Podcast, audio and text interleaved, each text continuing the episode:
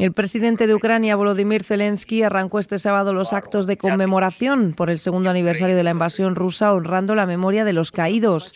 En el acto solemne en el aeropuerto de Gostomel, al noroeste de Kiev, participaron la presidenta de la Comisión Europea, Ursula von der Leyen, y los primeros ministros de Canadá, Italia y Bélgica.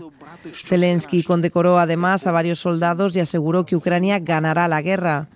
Durante el día se espera la llegada de más líderes de Europa y América. Uno de los actos centrales del día será una reunión del G7 presidida por Giorgia Meloni desde la Catedral de Santa Sofía de Kiev. La madre del opositor ruso Alexei Navalny, fallecido en prisión el 16 de febrero en circunstancias no esclarecidas, recibió el cuerpo de su hijo, según anunció este sábado su equipo. Su entorno ha acusado a las autoridades rusas de matar al detractor de Vladimir Putin en la cárcel y de intentar impedir una ceremonia pública para evitar cualquier manifestación de apoyo. Precisamente hoy una treintena de seguidores fueron detenidos en nueve ciudades de Rusia, según la organización que combate la persecución OVD Info.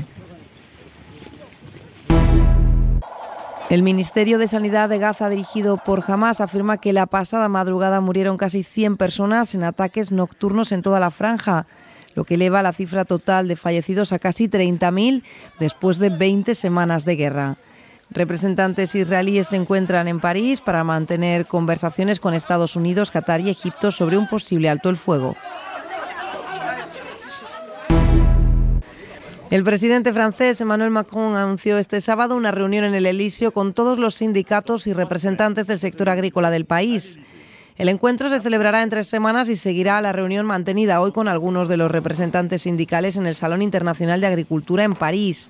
La cita clave para el sector hoy tuvo que retrasar su inauguración por incidentes entre la policía y manifestantes que forzaron la entrada a la feria. Macron promete abordar medidas de emergencia para el campo y los compromisos para un plan agrícola francés y europeo para el 2040. El gobierno de Colombia anunció sus planes para la exploración arqueológica al mítico galeón español San José, hundido en el siglo XVIII tras sufrir una emboscada de un escuadrón inglés cuando se dirigía a Cartagena de Indias. La primera fase determinará qué piezas se pueden extraer de este pecio localizado en 2015 en el Mar Caribe, a 600 metros de profundidad, y del que se cree que contiene un cargamento valorado en miles de millones de dólares.